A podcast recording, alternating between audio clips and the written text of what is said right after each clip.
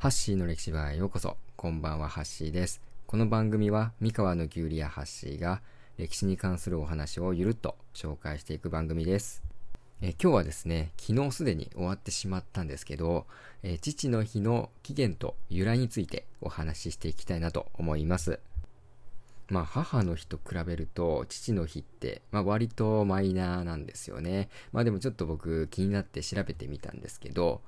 父の日はですね、まあ、世界各国であって、まあ、その日付や、まあ、由来って結構様々なんですね。例えばですね、イタリアやスペインといったカトリック系の国だと、3月19日の聖ヨセフの日っていうのが父の日で、まあ、オーストラリアやニュージーランドでは9月の第1日曜日が父の日っていう風にされているようですね。じゃあ日本の、まあ、父の日の由来や起源ってどうなのかっていうと、まあ、日本の父の日はなぜ広まったかというと、あのアメリカのソノラスマートドットっていう女性がいたんですけど、まあ、その人のとある行動が起源だったと言われています。えー、このソノラ、ソノラさんっていうのは、あの父親が軍人、アメリカの軍人だったんですね。で、まあ、1861年に南北戦争が始まったんですよ。園呂さんの父親は、まあ、軍人なので、え、戦地へと召集されます。で、父親がですね、戦地へ赴いている間に、まあ、園呂さんの母親がですね、6人の子供を抱えながら、まあ、一生懸命働いてたんですけど、まあ、1865年に、まあ、南北戦争が終結して、まあ、父親が戻ってきて間もなく、まあ、母親過労で亡くなってしまいました。まあ、その後、まあ、園良さんの父親がですね、男で一つで子供6人と生活を支えていったそうです。で、父親はですね、再婚することもなく、まあ、家事や育児をしながらですね、ずっと働き詰めの日々を送ってですね、子供たち全員が無事に成人した後に亡くなりました。で、この6人兄弟の末っ子がこの園良さんだったんですね。で、まあ、その時、園良さんは母の日っていうのがあるのを知って、じゃあなんで父親に感謝する日はないんだっていうことで、まあ、父親に感謝する日も作ってほしいということで、まあ、1909年にですね、牧師協会にそれを願い出たんですよ。でそして、まあ、1910年に、えー、父の日の最初の祝典が開催されることになりました。で、最初はですね、えー、園良さんの父親の誕生日である6月5日を、まあ、式典の予定にしていたんですけど、まあ、その準備が間に合わなくて、まあ、延長して、まあ、6月19日に開催されたそうです。でそしてですね、1910年の6月19日が、えー、当時第3日曜日だったことから、えー、父の日はそのまま6月の第3日曜日ということで、えー、定着していったそうです。で、1916年のえー、父の日の祝典の際にですね、アメリカ合衆国の第28代大統領、ウッドロー・ウィルソンっていう人が、まあ、演説を行ったことで、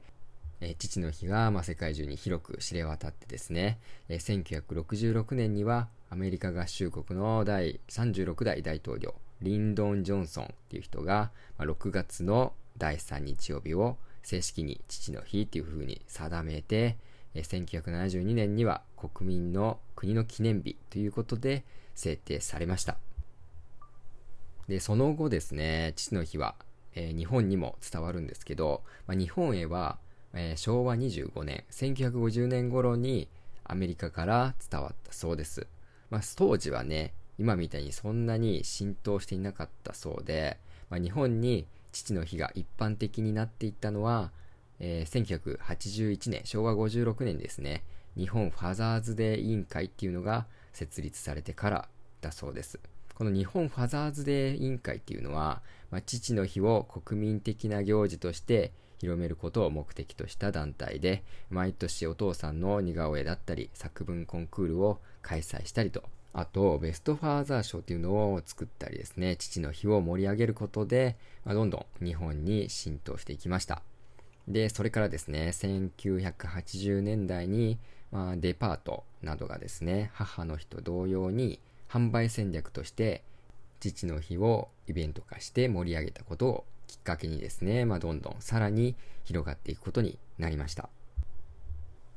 これが、まあ、父の日の由来なんですね。で、まあ、母の日は、あの、カーネーション送りますよね。で、それに対して父の日は、まあ、黄色いバラを送る人が多いそうです。まあ、僕これちょっと知らなかったんですけど、で、なぜこの黄色いバラを送るのかというと、まあ、ソノラさんが、えー、父の日にですね、父親のお墓の前に白いバラを備えたことが由来だと言われています。で、アメリカではですね、父親がまだ健在ならば赤いバラを、亡くなっている場合は白いバラを備えるようになっているんですね。まあ、日本では、まあ、特にこのバラの色に決まりはあるわけではないんですけど、まあ、黄色いバラを贈る人が多い理由は、まあ、日本ファザーズデー委員会が開催している父の日黄色いリボンキャンペーンっていうのがあるみたいなんですけど、その影響が大きいと言われています。で、この黄色い、父の日黄色いリボンキャンペーンっていうのは毎年、ベストファーザーイエローリボン賞として、まあ、素敵なお父さんがですね、まあ、結構芸能人とか有名な人から選ばれて、まあ、そのイメージカラーが黄色であることから父の日に黄色いバラを贈ったり贈り物に黄色いリボンをつけることが多いんだと言われています。でちなみにこの黄色は、まあ、幸福や信頼愛や尊敬などの象徴の色だと言われています。いかがでしたか？父の日、まあ、こうやってね深掘ってみるとなかなかね面白いですよね。まあ、こういった記念日の由来とかいろいろね、調べてみると面白いですよね。はい。というわけで今日はですね、父の日の由来についてお話しさせていただきました。最後まで聞いていただきありがとうございました。また次回お会いしましょう。ハッシーでした。